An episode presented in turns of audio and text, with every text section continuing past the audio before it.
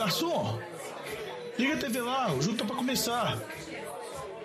Atenção, Podosfera, vai começar NFL de Boteco.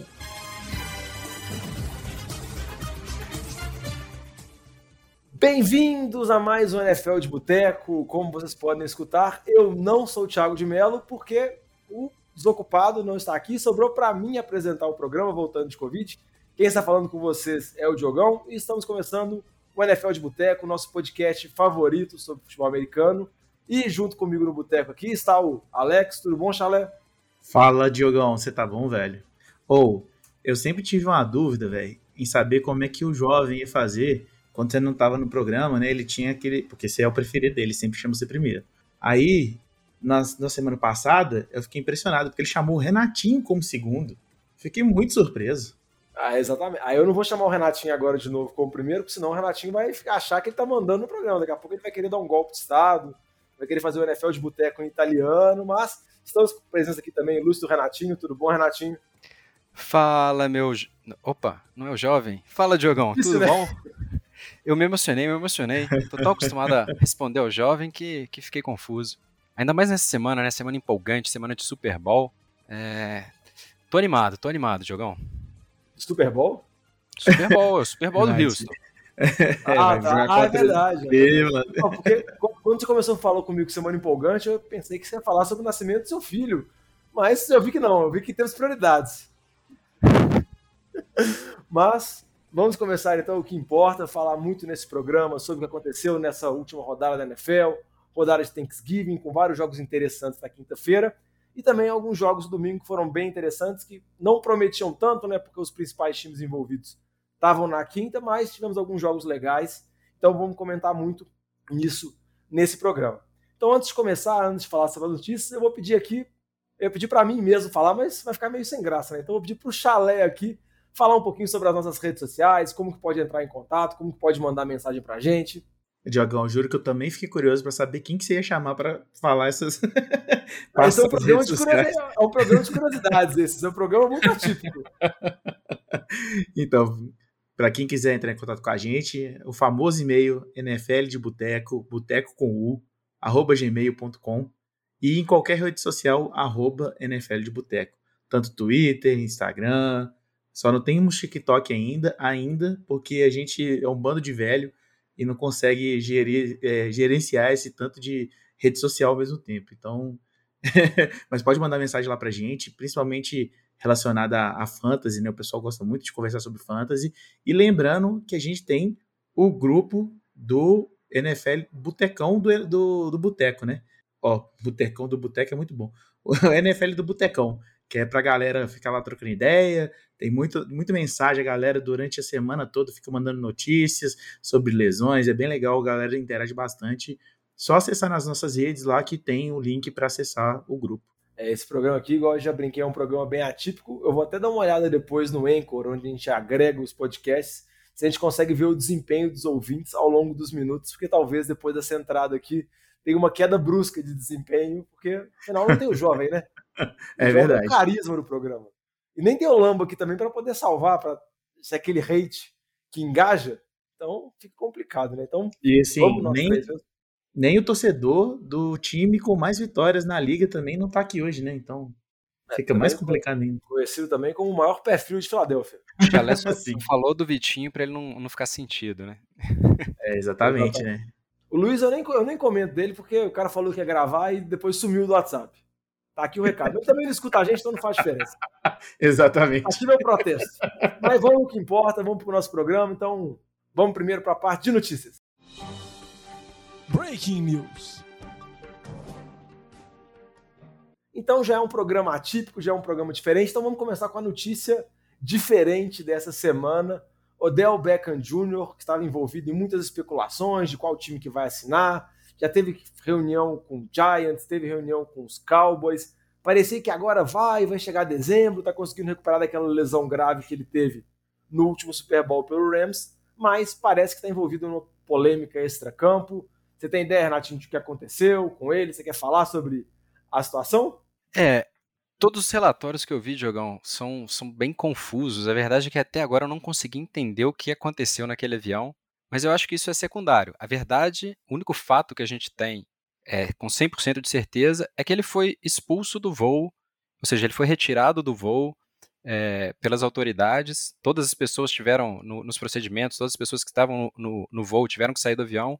Então, é, é mais uma polêmica que, que ele vem causando extra-campo e eu acredito que a probabilidade dele conseguir assinar com um time e jogar ainda esse ano vai diminuindo, porque é um jogador voltando de lesão, como você comentou, é, os times não têm tanta certeza do, do que, que ele vai poder contribuir dentro de campo, se vai compensar ou não toda essa carga extra-campo, e, e, e, a verdade é que é, não sei se o Chalé conseguiu entender o que, que, o que, que aconteceu ali, mas o, o único fato que eu posso afirmar é que ele foi retirado do avião por estar inconsciente e não querer colocar o cinto de segurança. Como já dizia o, o bom e velho choque de cultura, se bobear, ele estava no ambiente de música, e ambiente de música é ambiente de droga. Então, porque pela a situação assim, sem que ele, né, já jogando o cara, mas parece que ele estava ali, né, meio fora de si. E vamos esperar, né, para ver qual que vai sair o resultado de, disso aí mesmo. Mas é aquele rolê, né? Tá igual o NFL de Boteco, que hoje nós estamos pura várzea, errando vinheta, errando tudo.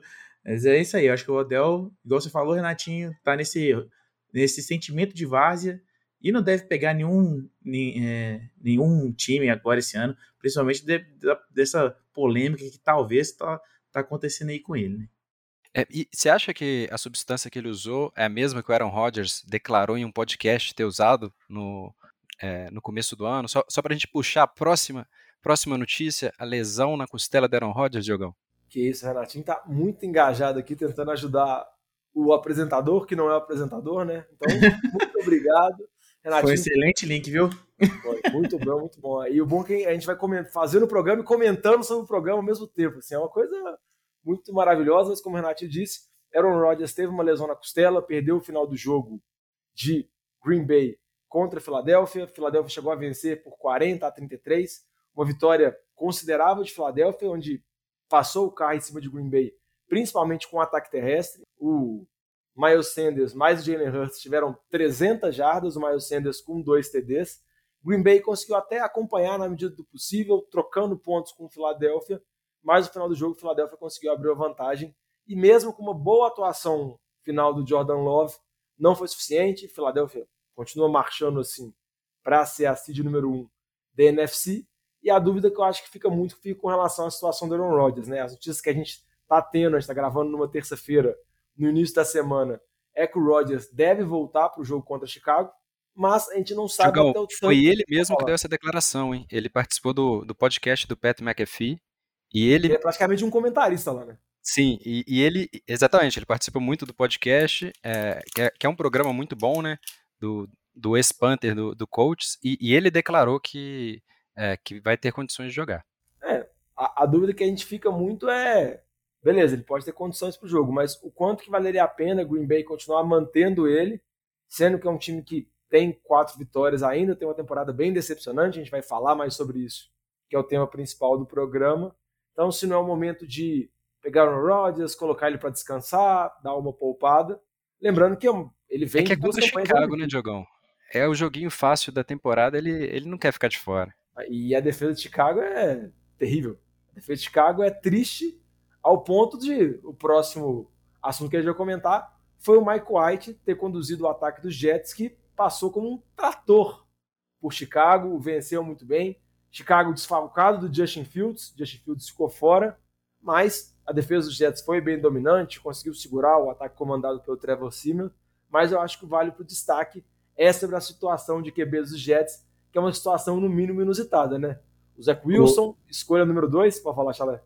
Diogo, só, só para é, rapidinho um comentário ali, né, envolvendo até o próprio Chicago, é, porque lá no Botecão a galera tava falando, inclusive, que esse jogo do Rodgers, ele, tipo assim, ele ia fazer o esforço final para tipo, pegar o...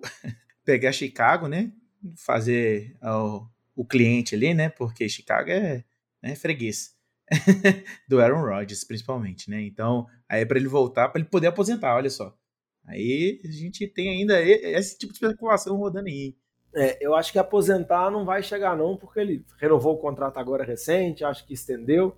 Eu acho que vai, ele vai manter por mais algumas temporadas em Green Bay, mas eu acho que vai ter que ter algumas movimentações, principalmente com relação ao ataque do próximo retorno dele, porque a saída da Davante Adams faz muita falta. Mas com relação aos Jets, igual eu comentei, o que chama muita atenção é a situação dos QB. O Zach Wilson foi a escolha número 2, nem virou reserva, nem foi ativado para esse jogo. O QB titular dos Jets foi o Mike White e o QB reserva foi o Joe Flacco. E a gente pode falar que foi uma das melhores atuações ofensivas dos Jets na temporada.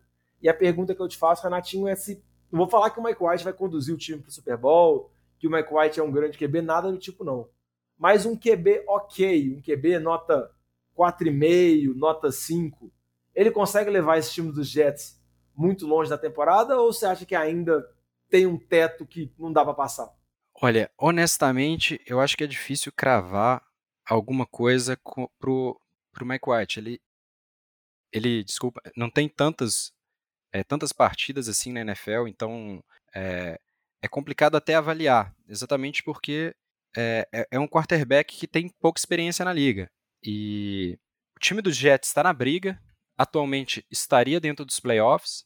É, a grande questão é calendário. Ainda tem jogos dentro da divisão, é uma divisão forte.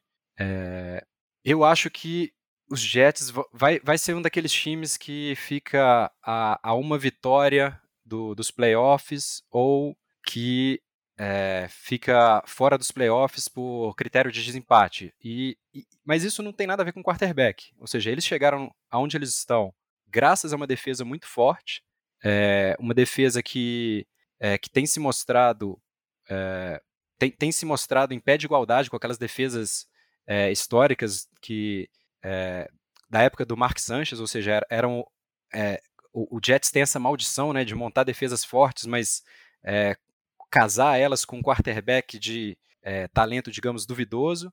E independente de quem for o quarterback, eu acho que essa defesa vai manter o time na briga e eles vão ficar de fora do, dos playoffs por detalhes.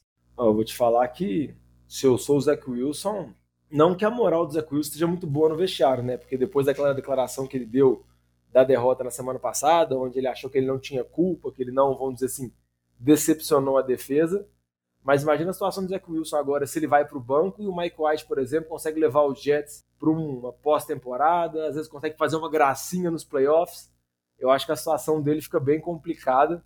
Eu acho que a gente tem que analisar muito bem, já falar muito sobre isso quando terminar a temporada, qual que vai ser a decisão que o New York Jets vai tomar, porque eu acho que eles já viram, independendo se um QB mediano conseguir fazer algum estrago com eles, eu acho que eles vão tentar fazer alguma movimentação, buscar às vezes algum QB veterano porque acabou que a defesa deles, que é uma defesa com muitos jogadores jovens, já bateu num nível de excelência bem alto e já se mostrou que é bem competitiva. Então você pega esse time e coloca, por exemplo, um Jimmy G como QB para o ano que vem, é um time que pode ter algum tipo de aspiração. Então acho que vale a pena ficar de olho. E vamos ver como que vai ser esse final de ano do Zach Wilson, que pode ser bem impactante na carreira dele. E, e só para trazer um, uma estatística um pouco peculiar, né? É, para trazer um pouco de prazer para o jovem quando ele for ouvir o programa, o Mike, o Mike White ele é o primeiro quarterback na história da NFL a ter mais de um jogo com pelo menos 75% dos passes completados, 300 jardas de passe e 3 TDs nas primeiras quatro partidas da carreira. Ou seja, é um feito interessante, apesar de que é, é uma estatística muito pescando, é, pescando ali números para falar que ele é o único, mas são números impressionantes. A grande questão é que são só quatro é, partidas na carreira, então as defesas ainda vão, é, vão ter mais vídeo para analisar do, do Mike White, então é, é, provável que ele tenha uma regressão ao longo, do, ao longo desse percurso. É, uma coisa que, por exemplo, me chama muita atenção com relação ao Mike White foi uma atuação que ele teve na temporada passada, quando o time de Cincinnati, um jogo onde teve muita pontuação, ele foi no tiroteio, assim, contra o Joe Burrow, mas é que nem você comentou, né? São poucas partidas, não é um jogador que vem com o pedigree do college, então ele acaba, vamos dizer assim, na visão da NFL ele tem um talento limitado, mas vamos ver, né? Pelo menos ele consegue dar um andamento para esse ataque que o Zach Wilson não estava dando. Pode dizer, Chalé. Oh, só lembrar também, Diogão, que assim, né, o, o Jets, ele tá é, com um jogo é, per, é, ganho a menos do que os dois, é, os outros dois que estão na frente dele, né, Bills e é, Miami. E se o, o Jets ganhar o próximo jogo, assim, considerando que os, os outros times vão perder, né? Mas assim, não tá tão longe. É, como teve esse, esse primeiro confronto direto, se vamos, vamos botar aqui uma, uma hipótese, né? Se o Jets consegue bater Buffalo de novo, ele já assume ali, né, na frente de Buffalo. Então, assim, já começa a garantir um, um wild card ali, né?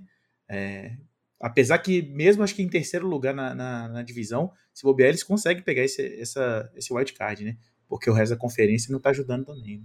É, mas, a pena. Assim, vai, ser, vai ser interessante esses próximos jogos aí do, do Jets, exatamente pra gente ver ali, né? Se vai conseguir, pelo menos, sei lá, dar uma avançada, né? Ali na frente. Vai, igual você falou, né? Vamos ver se, se, o, se o Jets vai conseguir é, ir muito longe.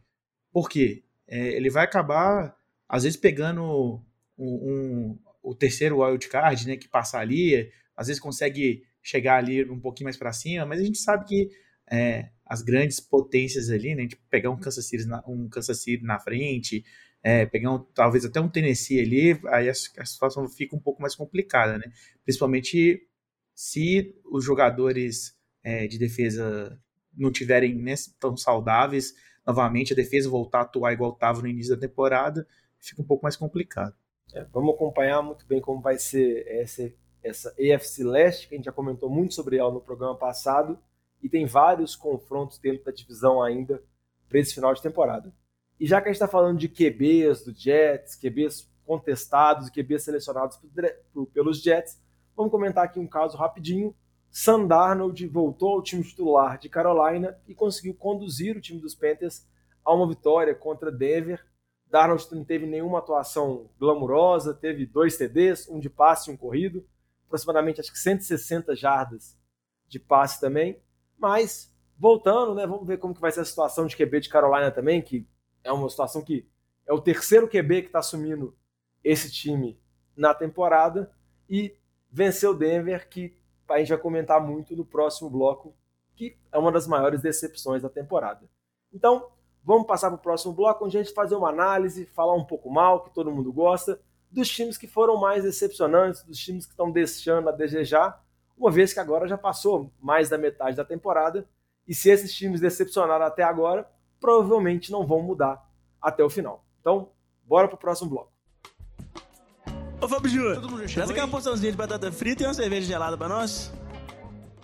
É, geralmente esse tema é um tema que a gente sempre coloca quando o Lamba tá no programa, porque o Lamba gosta de falar mal dos outros. O que o Lamba é bom é nisso, de destilar, falar mal, achar as estatísticas para poder julgar os outros para baixo, os outros times e QBs, principalmente QBs jovens, mas infelizmente ele não está aqui, então a gente vai falar um pouquinho sobre as principais decepções da temporada, que está uma temporada muito maluca, né? A gente tem muitas surpresas, como por exemplo o time de Miami, tem o time de Washington que agora vem num bom momento, o time de Filadélfia, todo mundo tinha uma expectativa, mas eu acho que está alcançando muito mais do que a gente imaginava, mas tem também as decepções, e eu acho que a gente pode começar, Renatinho, falando da principal decepção da temporada, que é o atual campeão, né? Acho que é o Los Angeles Rams. Eu acho que esse título eles não perdem, né? De decepção da temporada. Ah, eu acho que esse é um título que eles já, já cravaram há algum tempo. É, o time começou a temporada, terminou a temporada passada com toda aquela dúvida, né? Se o Aaron Donald ia retornar ou não. Ele tinha pensado em aposentar caso fosse campeão do Super Bowl. A verdade é que todos os dias ele deve olhar no espelho e pensar por que, que eu tomei a decisão de continuar jogando é, que teria aposentado realmente ali no auge, não, não estaria fazendo parte desse, desse time que está passando vergonha. E, e, e, é provável que é, se ele tivesse aposentado e o time jogando mal assim, talvez estivesse jogando até pior sem a presença dele ali na defesa, que ele, ele tem atuado bem, apesar de que estatisticamente não está no mesmo nível da, das temporadas anteriores, é, traria um argumento a mais para falar do quão dominante ele é, ele é como jogador e, o quão importante ele é para esse time.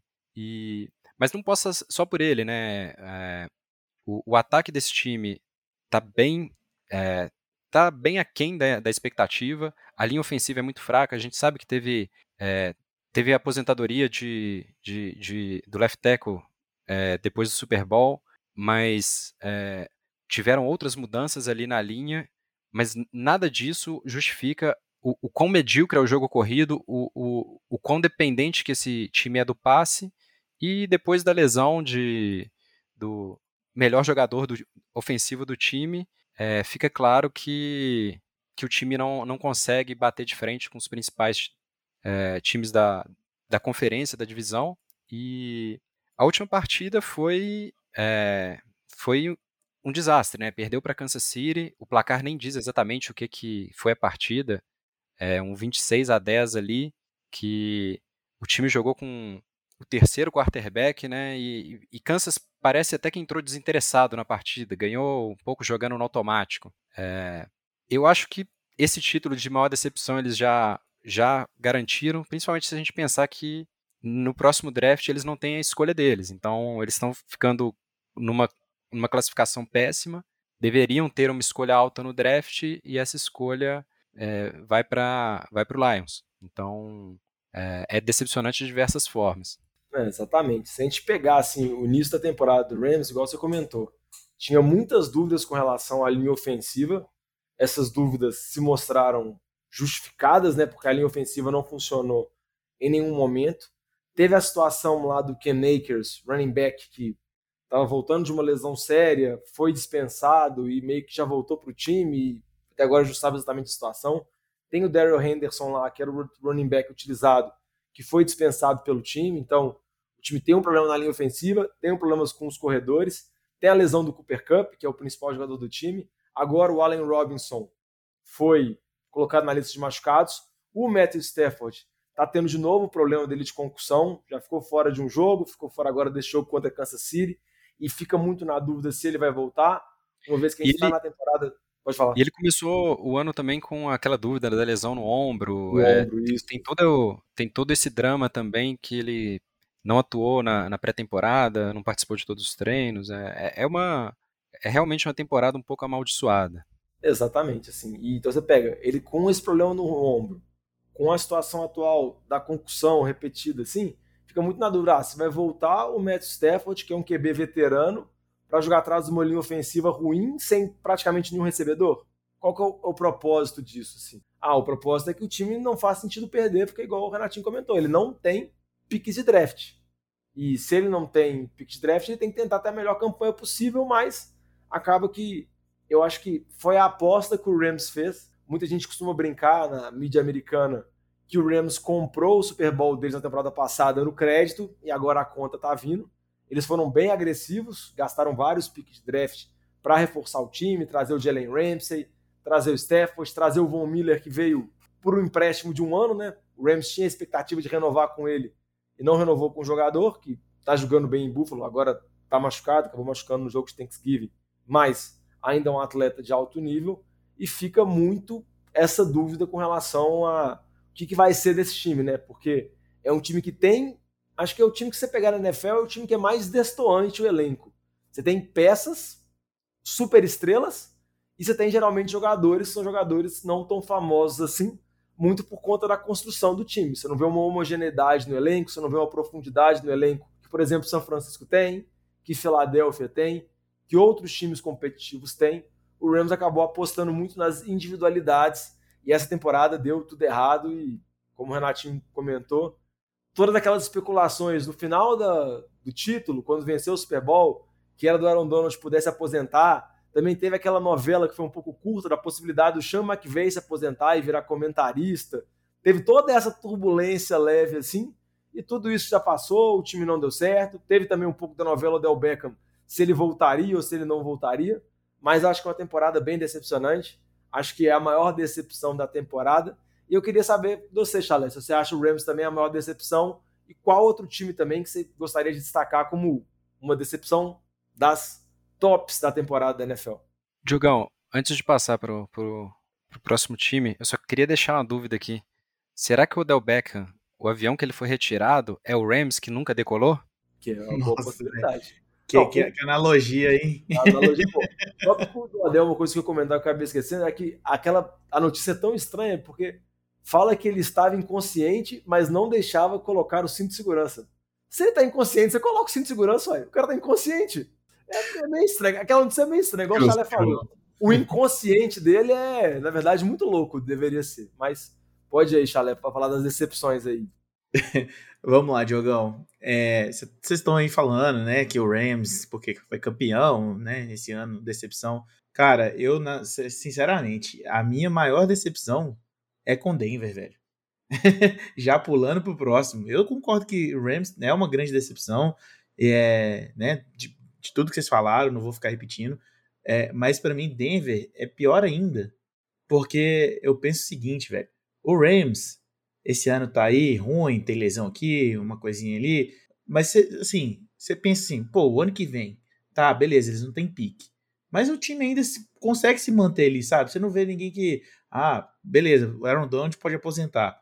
Mas é um ali da, das peças, um tanto que tem ali ao redor ali, sabe? Então, eu acho que eles ainda têm pelo menos mais um, dois anos ali que eles vão tentar, sei lá, subir um pouco com o time de volta. Não pode fazer igual a Atlanta, né? Que Atlanta sumiu e nunca mais tá lá na lama até hoje, né? Tem anos aí que Atlanta virou um time que a gente nem, nem fala mais tanto aqui. É, mas Denver, cara, pensa só. Eles fizeram essa, tanta loucura quanto o Rams fez ano passado, né? Estão sem pique pro ano que vem. E simplesmente o time é horroroso, velho. O, o, o, Russell Wilson, que a gente tava assim, não, né? Russell Wilson, beleza, não era aquele Russell Wilson do, do, de, de Seattle, lá do, né, quando jogou contra o Patriots lá na final e tal, mas ele ainda, pô, ele rendia alguma coisa. O Denver, ele tá fazendo nada. Eu acho que ele consegue estar tá do nível do Daniel Jones, velho. Você, ficou, você vê os passes dele, você fala assim, meu Deus, que trem horroroso, sabe? Ele faz um, um passe onde não tem ninguém, só tem defensor. É, é, é meio bizarro você assistir o jogo de Denver, porque você não consegue acreditar, tipo assim, que, que esse time tá fazendo? E aí você vê cenas igual você procurar nas redes sociais aí da NFL, né? É, do, se não me engano, o DE, né? O, esqueci o nome do, do DE que sai xingando o Russell Wilson, né? No, final do jogo. você, pode falar, Renatinho. Não, o, o que eu ia comentar é que esse ataque de Denver é tão triste, Chalé, tão triste, eu vi uma estatística agora, eu tava tentando achar aqui, mas eu não consegui achar não, mas dá para ter uma ideia. Se o ataque de Denver produzisse 20 pontos por jogo, Denver teria campanha tipo 8-2. Seria algo absurdo, assim. Seria uma das melhores campanhas da NFL. Mas esse ataque não funciona de forma nenhuma, igual você falou. E além de toda a movimentação que eles fizeram, o investimento futuro que eles fizeram de trocar posições de draft, comprometer o futuro deles para pegar o Russell Wilson, eles também deram um baita contrato na mão do Wilson. O Wilson é um dos QBs mais bem pagos da liga hoje na NFL. Então eles fizeram um investimento muito alto naquela justificativa de que é a peça que faltava. Vai chegar e a gente vai ser contender e vai disputar ali topo a topo com Chiefs, vamos chegar causando na NFC e tá com uma temporada muito abaixo, bem decepcionante. Uh, e a... pode falar. É só, só lembrar que assim, é, é, Denver tem uma defesa muito boa, né? É, o que a gente vê acontecendo nos jogos é porque você só vê a defesa de Denver em campo, o ataque não tá conseguindo é, produzir nada, assim, nada, né? Então, toda hora entra, sei lá, tem um trin out, ganha, sei lá, poucos first downs e ainda e aí sai rápido e não consegue pontuar, converter nenhum field goal que seja, né? É, então, você vê claramente que o problema é no ataque que foi onde teve uns investimentos de Denver, sabe? É, é, o que eu fico mais é, encabulado com o time de Denver, por isso que eu falo que a minha maior decepção na, no lugar, eu colocaria Denver no lugar de, de do, do, Rams, é por conta de, desse quesito todo, sabe? Todas essas movimentações. Tem um QB que era considerado muito bom, tem, fizeram investimento ali no ataque e não tá conseguindo absolutamente nada. Ano passado o Rams, pelo menos, eles fizeram isso, mas ganharam Super Bowl, né? Você vê a diferença aí. Não, e é aquela questão de expectativa e realidade, né? Denver, a gente não consegue nem listar todos os problemas que aconteceram que resultaram nessa campanha pífia, muito abaixo da expectativa que todos nós tínhamos. E então não, não tem lesão, não tem. Praticamente o problema é o ataque e é quase 100% culpa do Russell Wilson. A estatística que o Diogão passava de, dos 20 pontos o time é, era para estar 8-2 na semana passada, tomou 23 pontos de, do Panthers, então ficaria 8-3. E o número 20 é um número muito emblemático, porque é a média de pontos que o Drew, o Drew Locke tem como é, starter na liga. Então, eles se livraram de um quarterback que foi uma escolha ruim no draft, pagaram uma fortuna para ter é, o Russell Wilson e, e, no final das contas, é, tudo que o time precisava era da média de pontos do Drew Locke para estar tá com oito vitórias e, e, três derrotas. Então, realmente é, é, um, é um desempenho ridículo. É, Russell Wilson continua com menos touchdowns do que tem banheiros na casa dele. Essa e... estatística é maravilhosa. Não, e, e uma estatística que eu fiquei é, impressionado foi quando o Diogão, na, nas notícias, estava falando do, do Sam Darnold, que voltou a ser titular e que ele passou para mais de 160 jardas na vitória, é que ele foi o líder de jardas na partida, ou seja, ele teve 160 jardas enquanto o Russell Wilson passou só para 142. 142, assim, é um número que eu espero de quarterbacks do, de Houston, não, não de um quarterback que, que valeu duas, é, duas escolhas de primeira rodada, outras tantas escolhas no draft. É, realmente é, é, é, é, eu acho que briga pau a pau com, com Rams para para decepção da temporada, não entra no mesmo nível porque não é não está defendendo o Super Bowl, ou seja, o Rams tem um agravante que é a defesa de Super Bowl provavelmente mais frustrante da história. E aí eu, eu deixo a dúvida, né, da, da pergunta que o Diogão adora responder. E aí, quando cai o treinador? É, essa dúvida é boa porque, igual você falou, eu acho que o Russell Wilson ele tá, ele tá recebendo menos pancada a temporada toda, por mais que nos últimos jogos eu acho que as críticas já estão chegando sendo mais a ele, já estão sendo mais direcionadas a ele. Acho que no início da temporada pegou muito leve, porque tinha o bode expiatório lá, que era o Nathaniel Hackett, mas Nathaniel Hackett é um treinador, é um morto, é um zumbi andando, né? Porque a gente sabe que ele não vai ficar provavelmente para a próxima temporada.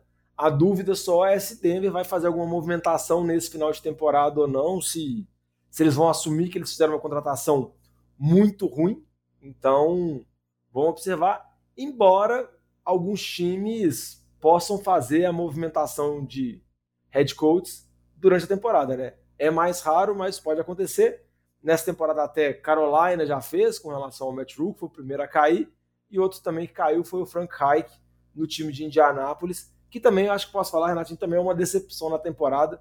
Não acho que chega a ser uma decepção tão grande igual Denver igual o Rams também, mas eu acho que é uma decepção. É um time que eu coloquei que iria para os playoffs. Até teve um programa passado, nos anteriores, o Playoff Picture. Eu até pedi desculpas publicamente para o time de Tennessee Titans, para o senhor Mike Vrabel, e para o Derrick Henry, porque a gente sempre duvida deles, eles sempre ganham aquela divisão, ano sim, outro ano também.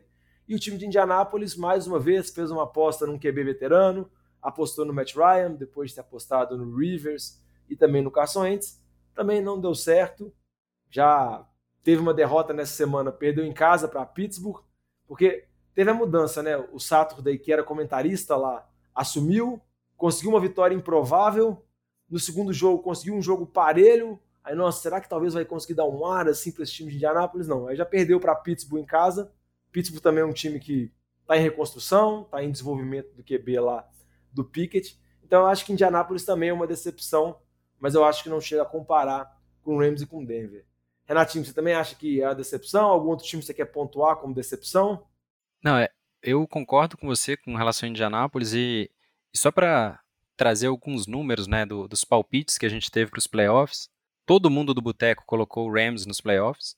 É, Denver e Indianápolis, seis pessoas colocaram nos playoffs.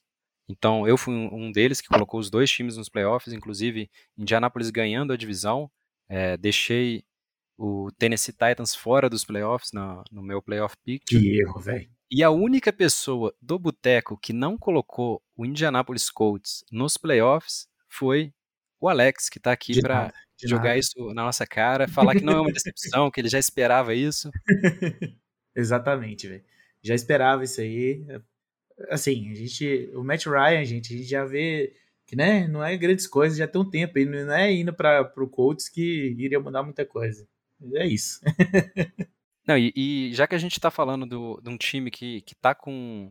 É, tá com um treinador interino, é, que querendo ou não, teve aquela fagulha, assim que trocou o treinador, teve uma fagulha de esperança, conseguiu vencer uma partida, é, depois daquela vitória, teve uma partida difícil contra, contra o Eagles, então dava indícios de que ia melhorar antes dessa derrota né, decepcionante, que, querendo ou não, quando a gente fala de derrota pro, pro Steelers, a gente está acostumado a ver times bons do Steelers, né, com o Big Ben, sempre defesas fortes, mas não é o caso desse ano, é, é um time que já era esperado que, que fosse fraco, então o, o Coaches, a, aquela pequena fagulha que teve com o novo treinador, não foi para frente, e um time que renovou com o treinador no começo da temporada, renovou com o GM, mas está sendo uma grande decepção, tem grande chance de, é, de ficar fora da, da pós-temporada, é o Arizona Cardinals. Eu acredito, inclusive, que, embora ainda tenha chances matemáticas, é,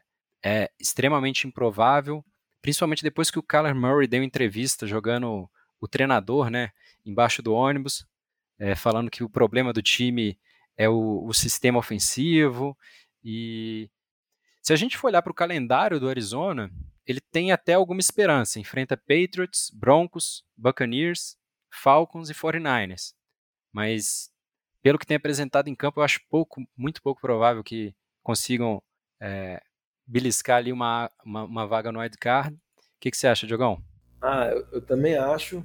Igual você falou, aí a situação muito engraçada de Arizona, engraçada restante da liga, né? Não para o torcedor de Arizona, é, é, o caso que você comentou do time ter feito a renovação Kings, com o Kingsbury e com o Steve Keim.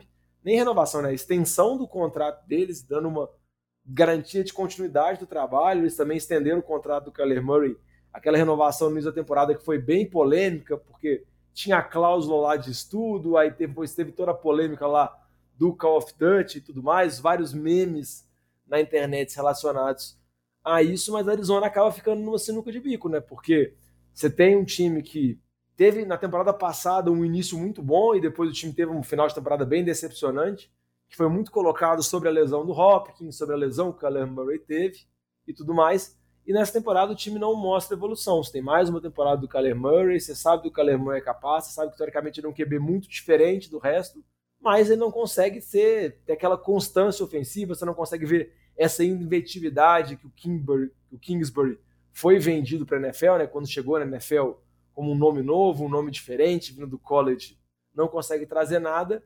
E as dúvidas com relação ao Arizona continuam, né? Mais uma temporada do Kyler Murray convive com lesões, já perdeu alguns jogos. Teve uma temporada que o Hopkins ficou fora boa parte dela por conta de problema de suspensão. Então, acaba que é uma temporada, acho que decepcionante. E eu acho que a chance do time ir para os playoffs é bem pequena, Renatinho. Por mais que o calendário possa ser favorável, eu não vejo essa evolução de Arizona. E eu acho que a Arizona vai ter que tomar uma decisão bem complicada no final da temporada, porque dependendo se eles continuarem tentando não fazer movimentações, manter esse núcleo, manter do jeito que está, talvez eles possam perder, vamos dizer assim, um percentual considerável da carreira do Murray, possam perder alguma oportunidade. Eu, sinceramente, já falei isso em outros programas, gostaria de ver o Kyler Murray sendo comandado por um outro treinador, para saber se ele realmente tem um potencial para crescer ou se ele não tem todo aquele potencial que foi vendido de cara. Então, eu acho que a Arizona não vai conseguir chegar para os playoffs e mesmo assim chegar para os playoffs não quer dizer que a temporada do time não foi decepcionante, porque um outro time que eu queria comentar aqui é um time que eu acho que vai para os playoffs. Eu acho que provavelmente vai vencer a divisão, mas eu acho que é uma temporada decepcionante, que é a temporada de Tampa, que por mais que foi um time também que começou com algumas dúvidas com relação à linha ofensiva, alguns problemas de lesão, acaba que a gente já passou mais de 60% da temporada e as dúvidas se mantêm, o ataque não engrena, você tem lá o Tom Brady dando quase bateu o recorde de passes sem ser interceptado. Na semana passada teve interceptação no jogo contra Seattle, acabou perdendo esse recorde. Semana retrasada, né?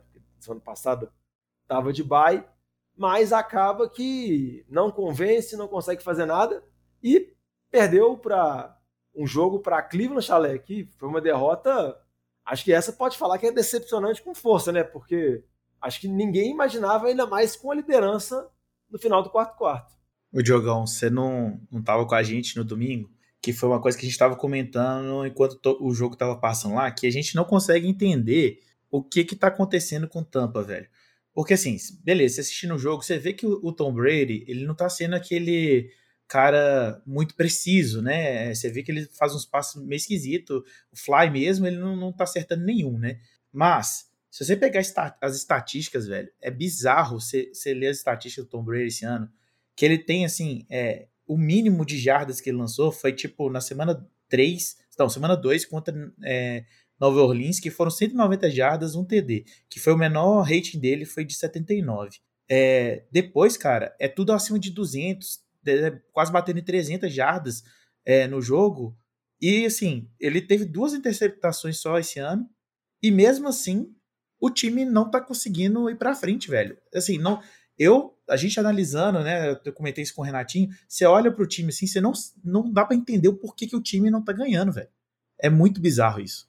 Não, e só pra complementar, tem uma estatística que eu vi desse que é absurda, né? O Brady tinha 218 vitórias seguidas, onde o time dele estava liderando o último período nos dois minutos finais por sete pontos ou mais. E essa estatística foi quebrada numa campanha do Browns conduzida pelo Jacob Brissett. Então você tem uma, uma estatística de 218 a 0 e o Jacob Brissett, mais que está na temporada melhor da vida dele, jogando bem pelos Browns, consegue quebrar essa estatística Acabou que Cleveland venceu na prorrogação por 23 a 17. Tampa chegou até a posse, mas mesmo assim não conseguiu produzir nada. E Cleveland estava com tanta dúvida na prorrogação que eles estavam na linha de três jardas em vez de chutar um field goal com o Cody Orkins. Falaram, vamos entregar a bola para o Nick Chubb, que ele vai entrar nessa end zone aí, a base da força, que a gente garante mais conseguir essa corrida aqui do que chutar um field goal de 20 jardas. Mas eu acho que é bem decepcionante, igual eu comentei. Acho que Tampa vai para os playoffs na temporada que Tampa venceu o Super Bowl.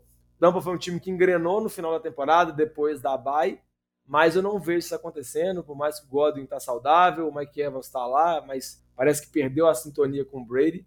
Acho que pode chegar aos playoffs, talvez um jogo que a colar o Brady consiga fazer um milagre, mas eu acho que é uma temporada bem decepcionante. Não, a temporada com certeza é decepcionante, mas é, é um time que muito provavelmente vai para os playoffs pela divisão ser fraca, você olha o calendário, enfrenta é, Saints, que é uma partida que tem que ganhar, porque depois tem 49ers e Bengals, que são duas partidas difíceis.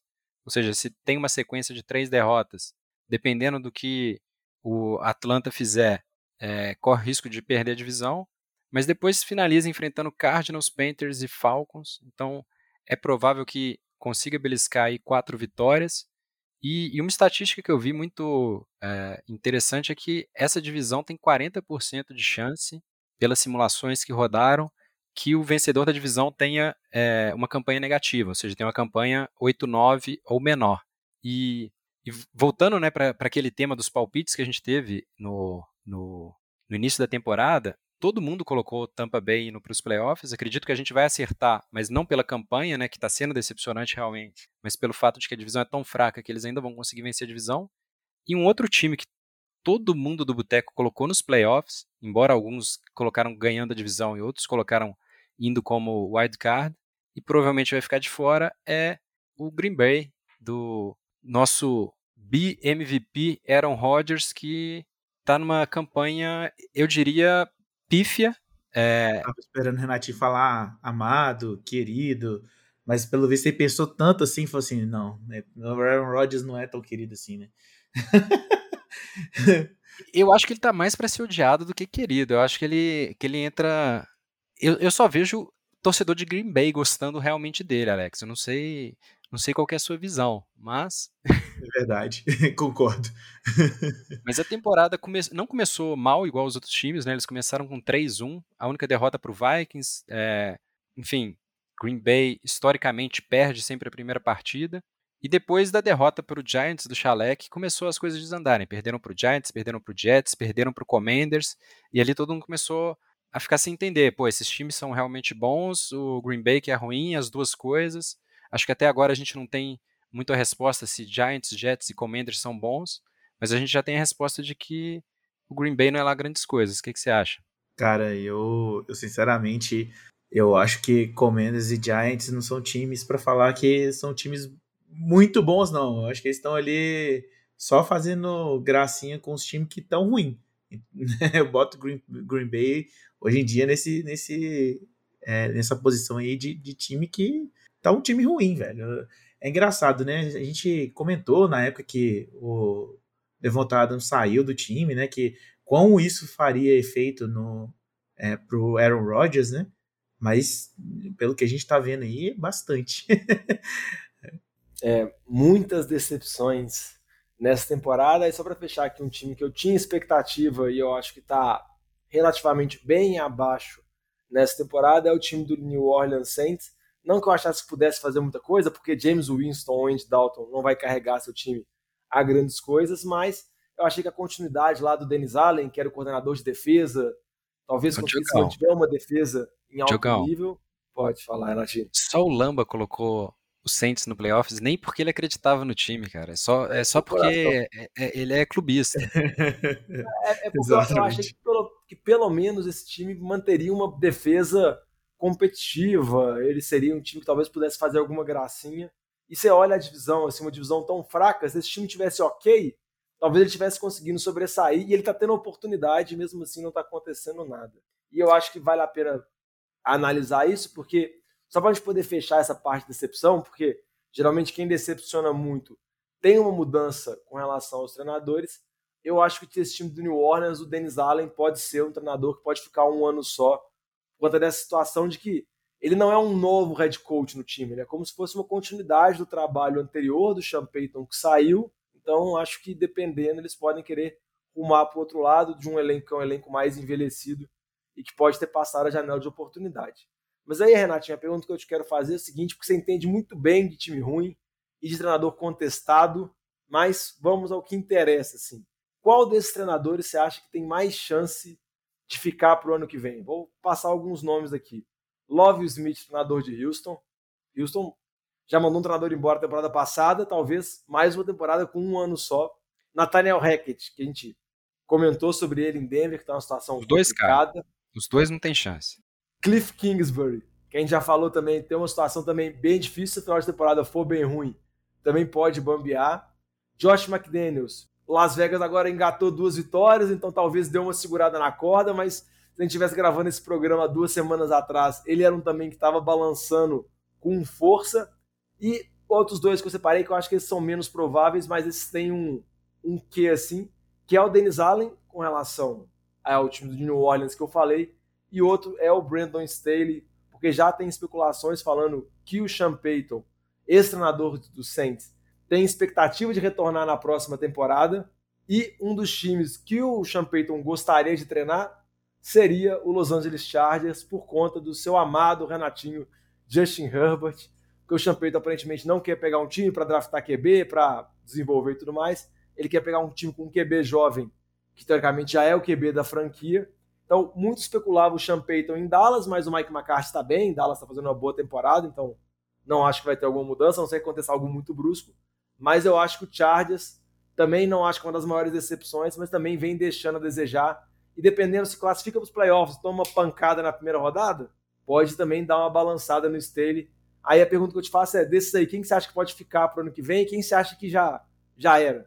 Então, jovem, oh, jovem, eu tô, eu tô com saudade do jovem, tô te chamando de jovem, Diogo. Mas é, eu, honestamente, eu acho que Love Smith e Nathaniel Hackett não tem a menor chance de ficar pro ano que vem.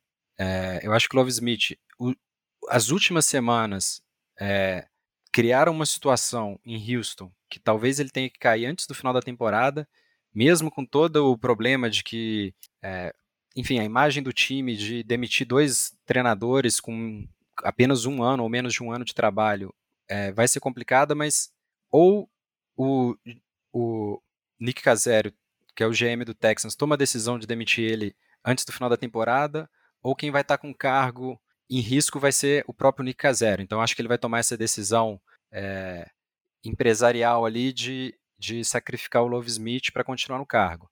Nathaniel Hackett, eu acho que Denver gostaria muito de mandar embora o quarterback e manter o treinador, até para tentar, quem sabe, pegar um Aaron Rodgers, se o Green Bay decidir ir para Jordan Love ou, ou seguir um outro caminho, mas o contrato não permite. Então acho que eles vão ficar presos com, com o Russell Wilson e, e, e vão acabar sacrificando o treinador.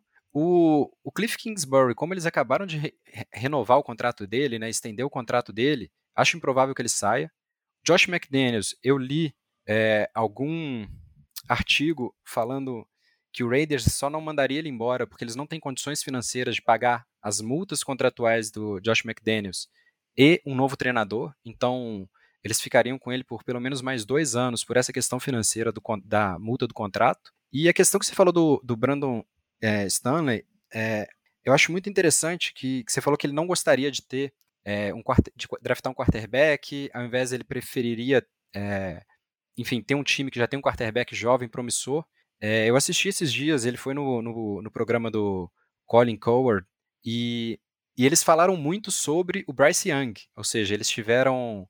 É, eles falaram sobre dois, dois quarterbacks da, do college, o Bryce Young e o Caleb Williams. E ele falava do Caleb Williams, é, ele falava exatamente que o, que o Caleb Williams ele tem traços do Mahomes, que se ele declarasse para o draft agora, apesar de que ele não pode declarar, porque é, ele ainda ele ainda é um, um segundo anista, ele não pode declarar para o draft. Se ele declarasse, ele seria consensus número um do draft. E então eu vi uma certa empolgação dele analisando quarterbacks de college. Ou seja, pode ser que ele aceite um time em reconstrução que esteja em posição de, de draftar o seu quarterback do futuro. Quem sabe Houston? É, quando ele saiu de, do, do Saints, é, não, não custa não sonhar, né, Renatinho? Não custa sonhar, né? A gente tem tanto tempo sem ter um treinador bom. Mas é, eu lembro de ter lido alguns relatórios que falavam que ele ainda tinha o contrato com o Saints, ou seja, se ele quisesse voltar para outra franquia. Ele tem contrato, ele tem que ser trocado. Exatamente, ele tem que ser trocado. Então, não é uma situação tão simples assim. É, mas Igual a gente vai trocar o Lamba para outro podcast, eles teriam que oferecer alguma analisar, coisa é, para pegar o champeiro. É. Dois reais, 50 centavos, um biscoito amanteigado, alguma coisa. Estamos abertos para ofertas, né, não, Diogo? Estamos abertos a propostas, porque estamos querendo negociar. Mas igual você comentou, o que eu li também com relação ao Champeito é que ele não teria interesse de retornar para New Orleans. Ele acha que já passou o que tinha que passar lá, o time tem que fazer um processo de reconstrução, então ele não teria esse, esse desejo, igual você comentou. Aí tem que ser feita uma troca, tem que ser feito algum reajuste. Mas vamos acompanhar, vamos ver se algum desses jogadores, desses treinadores consegue se manter. Pode falar. Não, e só para me redimir de todas as, as pancadas que eu tenho dado no, no Justin Herbert, eu acho que o Brandon Staley não cai, porque o Chargers vai conseguir uma vaguinha para os playoffs. É, acho que não vai longe, mas acho que vai fazer uma boa atuação. Então vai ser uma situação complicada de, de se livrar do treinador. As, mas às vezes é aquela janela de oportunidade do outro, né? Você até gosta do seu, né? Mas você gosta mais do outro, então se você tiver a desculpa, você tenta fazer a mudança. Mas vamos acompanhar o que vai acontecer com esses treinadores e também vamos acompanhar o que vai acontecer com esses times decepcionantes da NFL. E vamos passar para o próximo bloco para a gente já começar a projetar um pouco como vai ser a próxima rodada. Ô galera, nós estamos fechando a cozinha, vocês vão querer mais alguma coisa?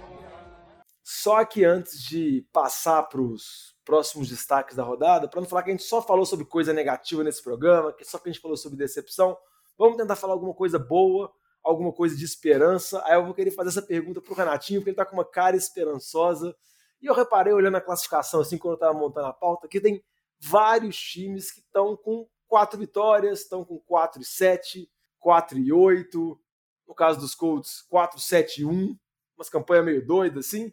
Mas tem vários times aqui, ó. Vou listar rapidamente. Temos Las Vegas Raiders, Cleveland Browns, Pittsburgh Steelers, Indianapolis Colts, Jacksonville Jaguars, conseguiu uma vitória dramática contra Baltimore, Arizona Cardinals, Detroit Lions, Green Bay Packers, Carolina Panthers e New Orleans Saints. Então, um, dois, três, quatro, cinco, seis, sete, oito, nove. Nove times que nesse momento da temporada, Renatinho, estão com quatro vitórias. Você acha que algum time desses pode sonhar com os playoffs? É, Diogão, você quer a resposta longa ou curta? Não, eu quero a resposta do seu coração. Não. Nenhum desses times tem chance de playoffs. Tá, Diogão, ainda mais você, é que você... você é uma pessoa mais otimista. Diogão, mas na hora que você pega e olha lá, tipo, as divisões leste, né? Tanto da conferência, tanto da, da, da NFC quanto da AFC. Os times estão, tipo, tudo positivo, basicamente, né? É, cara, não, não tem chance, velho. Eles vão pegar, tipo, todas as vagas de playoff. Que não, tem, não tem jeito, velho. Eu concordo com o Renatinho. Não, não acho, não. É. Eu também acho muito pouco provável, mas eu fico na expectativa de surgir algum time quente, sabe aquele time que chega no final da temporada embalado, com uma sequência de vitórias, aquela dor de cabeça da wildcard. Mas eu não acho que vai acontecer, não. Você falou sobre as divisões leste, da NFC leste tem o Giants que tá parece estar tá afundando que nem uma pedra, mas acho que mesmo assim vai conseguir Sim. playoffs. Vai porque o início da temporada, sei lá, baixou um, sei lá, um time qualquer melhor aí, aí jogaram. Agora tá só buraco abaixo, ainda mais que vai pegar. Aí, ó, eu vou descobrir essa semana, essa semana não, nas próximas semanas aí pra frente, que o Giants pega o Commanders duas vezes. Aí, assim, nós vamos ver se o Giants consegue pelo menos ganhar do Commanders, né? Porque Dallas já foi. Filadélfia oh, sem chance de ganhar de Filadélfia, né? Convenhamos. Respeita o, respeita o Washington, que acho que tem cinco vitórias nos últimos seis jogos, ou quatro vitórias nos últimos cinco jogos. É, vem embalado. Exatamente, por isso que nós vamos ver se o Giants tem algum, né? Mas assim, eu, tá, tá difícil, velho. Mas aproveitar que ganhou os jogos no início e, e cair ali pro, pro wildcard, entendeu? Ô Diogão, só para fazer justiça com os times que têm quatro vitórias, para não falar que ah, a gente não acredita em nenhum time, acha que não vai ter nenhuma mudança, eu vou citar dois que têm chances de playoffs, que é o Carolina Panthers e o New Orleans Saints, mas só porque a divisão é horrorosa e o líder tem cinco vitórias. Mas só por isso, porque tirando isso, o time que, tem, que você pode falar que tem uma chance de embalar e conseguir umas vitórias, que você até citou a vitória do, do Jaguars em cima do, do Baltimore Ravens, é, é o tipo da vitória que ela fala mais do Ravens do que do Jaguars. Porque se pegar as quatro derrotas que o Ravens teve essa temporada, todos os jogos eles estavam vencendo por mais de nove pontos no, no segundo tempo e conseguiram perder. Então, por mais que Trevor Lawrence tenha feito grandes passes, tenha orquestrado é, a virada, que eles tenham feito a decisão de ir para a conversão, é, eu, eu não acredito que, que o time tem grandes chances, não. Até a ida para conversão, por mais que tenha estatísticas que justificam e tudo mais, mostra aquele time que já tá pagando para ver, né? Ah, que ideia deu, vamos lá, vai lá, se acertar bom, se não acertar também, famoso pi, a gente dá um jeito. Esses times aí, eu acho que eles estão mais preocupados em não ganhar muito para não perder posição no draft, porque são tantos times com quatro vitórias que até um empate ali faz você perder umas 10 posições no draft. Eu acho que eles estão olhando mais para baixo do que para cima. É, vamos acompanhar esses times aqui. Então vamos falar da próxima rodada, dar alguns destaques em alguns jogos. Vou começar aqui destacando aqui um primeiro jogo, que vai ser o primeiro jogo que vai acontecer da rodada, que é Buffalo contra New England, o jogo lá em Foxborough, um confronto de divisão, o jogo que vai acontecer quinta noite. Eu acho que vai ser um jogo interessante porque vai colocar o Josh Allen que está tendo seus altos e baixos nessa temporada, às vezes mais baixos do que altos, principalmente com relação aos passos aéreos. Buffalo teve que suar muito para conseguir vencer Detroit no Thanksgiving e enfrenta o time dos Patriots que perdeu para Minnesota, perdeu um jogo no Thanksgiving, onde o ataque até acabou produzindo bons pontos, o Mac Jones até acabou indo bem, só que a defesa não conseguiu segurar o ataque de Minnesota e por incrível que pareça, não conseguiu segurar o senhor Kirk Cousins jogando à noite, que sempre era um, um grande meme, assim, as atuações do Kirk Cousins à noite, em prime time. Mas eu acho que é um jogo interessante. É uma divisão, igual a gente falou, que todos os times têm chance de playoff, todos os times estão disputando. Então o New England não pode deixar essa oportunidade de, de perder esse jogo, porque pode cair no wildcard. E Buffalo precisa vencer porque está correndo atrás de Miami, que vem de cinco vitórias seguidas e está bem embalado. Então, o meu destaque nessa semana é o primeiro jogo Buffalo contra New England. Diogão, você me permite, eu queria saber qual que é seu palpite para essa partida, porque no ano passado os confrontos entre Bills e Patriots foram duas partidas completamente diferentes. Né? Na primeira partida, é, Patriots venceu numa partida em que o Mac Jones passou a bola só três vezes. É, foi uma partida que Josh Allen jogou mal, completou 50% dos passes, menos de 150 jardas, parecia o Russell Wilson, só um passe para TD. E então ele foi. Sim, time do Bills se sentiu um pouco humilhado, perdendo uma partida em que o Patriots praticamente só correu com a bola. E na partida seguinte, o que a gente teve foi um Bills massacrando. É, um Bills que, se eu não me engano, não chutou nenhum punch, ou chutou somente um. Então, qual é a sua aposta? Qual partida que a gente vai, vai, vai ver esse ano? E se eu não me engano, eu posso estar viajando aqui, mas teve os playoffs também, não teve?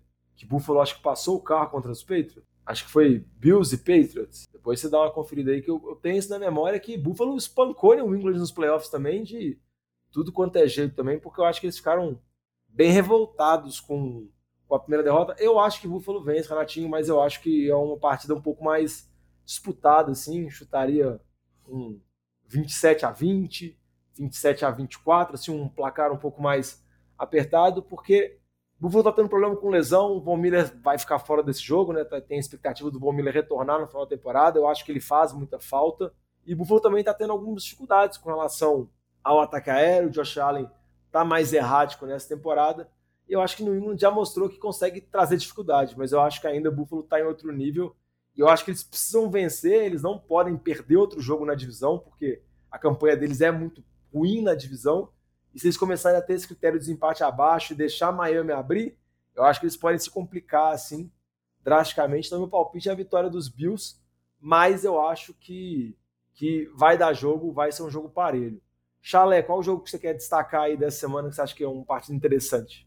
Vocês colocaram na pauta aqui Cleveland e Houston, vou deixar pro Renatinho falar aí, porque eu acho que é de interesse dele. É, ele já falou que era o Super Bowl aí, né? Então, deixa para ele falar. Eu eu concordo aqui com o quarto jogo que vocês colocaram na pauta aqui, que é Tennessee contra Filadélfia. Filadélfia pegando a defesa dura de Tennessee, né? É, vamos ver como é que vai sair aí. Eu acho que vai ser um jogo bem, bem forte aí, cara. Vai ser interessante assistir esse jogo aí. E Renatinho, pode falar do seu Super Bowl aí.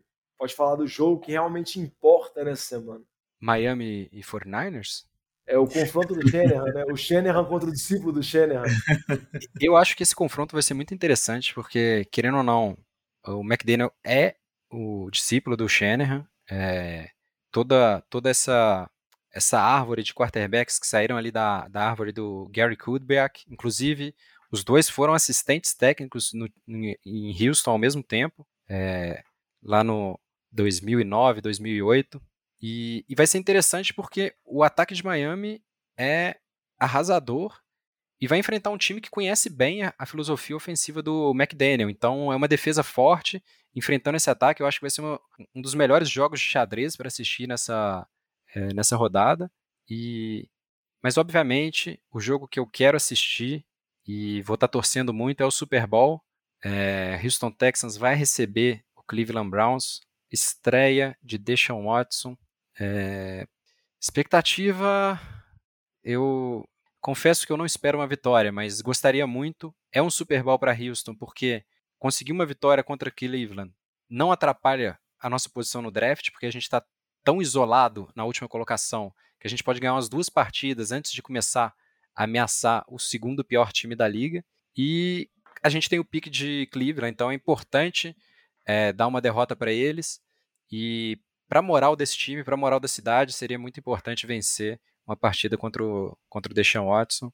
É, e, enfim, só para trazer mais uma informação interessante sobre a partida, o advogado das massagistas que, é, que processaram o, o Deshaun Watson, ele está com um camarote no estádio, já falou que 10 delas vão estar presentes, ou seja, o circo continua e, igual eu falei em programas anteriores, eu acho que todos os fatores extra-campo vão pesar muito no desempenho dele. Vamos ver como que ele vai se comportar com eu, eu não falo com barulho da torcida, porque as, os jogos de Houston têm estado tão vazios.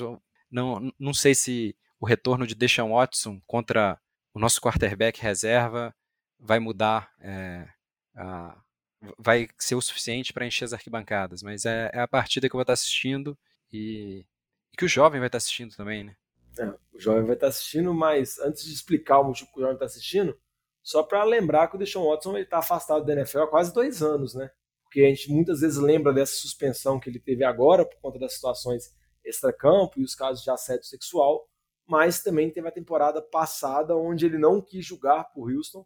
Então eu acho que, Renatinho, se eu fosse apostar, eu acho que a torcida vai estar bem fervorosa contra ele. Eu acho que, que acaba que a gente esquece por conta desses episódios mais recentes, que são muito traumáticos, são muito pesados, mas nenhuma torcida perdoa um QB assim no, no auge da carreira dele, que quando você tem certeza, ah, temos um QB de franquia, de repente, por mais que você possa criticar algumas ações do Bill O'Brien, da direção de Houston na condução do time, o QB larga o time, pede para sair, fala que não vai jogar, fica uma temporada numa nuvem negra depois estoura esses casos de assédio ainda que envolvem o time. Então eu acho que vai ter, vamos dizer assim, um, uma busca muito grande assim da torcida para tentar conseguir essa vitória. Eu acho que vai ser um, uma tentativa de vitória bem importante para a temporada de Houston, que, como você comentou, né, já está afundado lá embaixo também. Com relação ao que o Renatinho comentou com, sobre o, o jovem estar assistindo esse jogo Cleveland e Houston, é porque o jovem ainda está vivo no Survivor. Na semana passada, ele apostou em Miami, que jogou contra Houston e venceu basicamente no primeiro tempo, né? Abriu 30 a 0 e depois largou. Acabou que Houston até deu uma pressãozinha no final do jogo, né? Até foi assim quando Miami começou a tirar os caras. Houston chegou a dar uma sonhada, pôr a cabeça para fora, assim, final pra dar um do jogo, Diogão, final do jogo, eles voltaram depois do intervalo com o time reserva. Foi. Não, não mas tô falando, mas tô falando que Houston, no quarto período, chegou a estar duas, duas pós de bola diferença com a bola. Diogão, é a partida mais humilhante que eu já vi o Houston Texans jogar. Mais humilhante. E, e, e olha que é, tem algumas partidas bem humilhantes. Eu mostrei, a gente estava lá na casa do Vitinho assistindo as partidas, eu mostrei, o Chalé pode, é, é testemunha, eu mostrei um, um Hail Mary que a gente tomou do Jaguars em 2000 e, 2011, se eu não me engano, que cara joga vôlei. é uma das jogadas mais vergonhosas que tem da história, ou seja, é, de todo o hall de jogos vergonhosos do Houston, sair perdendo de 30 a 0 no intervalo, é, com um quarterback que tinha um, um passer rating de 40, ou seja, se ele tivesse dado spike, teria tido o mesmo rendimento que ele teve tentando fazer jogadas, e, e, e o ataque tinha dado, se não me engano, 40 jardas, é realmente... É... Mas o que eu falo é o seguinte, se Houston mete um TD lá quando tava com a posse perdendo de 30 a 15 e vai para 30 a 22, você ia ver o Miami voltando os caras, pelo menos Sim. voltando uns. Sim, sim. Sim. Tem que Se o apegar Houston isso. né? fosse bom, a gente tava nos playoffs. Mas o jovem vai continuar nessa aposta contra Houston. Nessa semana ele vai apostar em Cleveland, vai apostar nesse jogo do retorno do Deshaun Watson. Então vamos acompanhar, vamos ver se o jovem vai conseguir temporar, terminar a temporada dele vivo e vai conseguir fechar isso aqui. Então vamos fechando o programa aqui, sempre lembrando que se você quiser interagir com a gente, mandar uma mensagem, pode mandar para as nossas redes sociais, sempre arroba NFL de Boteco, Boteco com U, no Instagram, Twitter, Facebook. Pode mandar mensagem para a gente também no nfldeboteco.gmail.com E se você joga Fantasy, dá uma escutada lá no nosso Fantasy de Boteco, nosso podcast que a gente solta semanalmente sobre Fantasy. Então escuta lá, porque tá chegando as rodadas decisivas. Eu queria agradecer aqui o Renatinho e o Chalé pela presença nesse podcast improvisado, né? Em época de Copa, época mais turbulenta, assim. A galera deu uma sumida, um pouco conveniente, mas. estamos Final aqui. de ano, né, Diogão? O jovem foi pra Salvador pra curtir, pra fazer evento de, da empresa dele, velho. Era isso. Vitinho tá lá, enfurnado lá na Semig e aqui em BH nem tá chovendo. E o Luiz simplesmente não responde. É, o Luiz simplesmente não responde o WhatsApp e, e o Lama também falou que ele ia viajar na quinta e por isso não podia gravar hoje. Porque eu não entendi o argumento dele também, né? Então, expondo dos meus colegas aqui do programa. Mas o que importa é que estamos aqui e gravamos esse programa. Então, muito obrigado, Renatinho. Muito obrigado, Chalé. E vou fazer um encerramento novo aqui, que é um encerramento em homenagem ao jovem que sempre erra. Então, o Renatinho até fez uma mudança aqui. Então, traz a régua, fecha a saideira e passa a conta. Falou! Valeu. Valeu!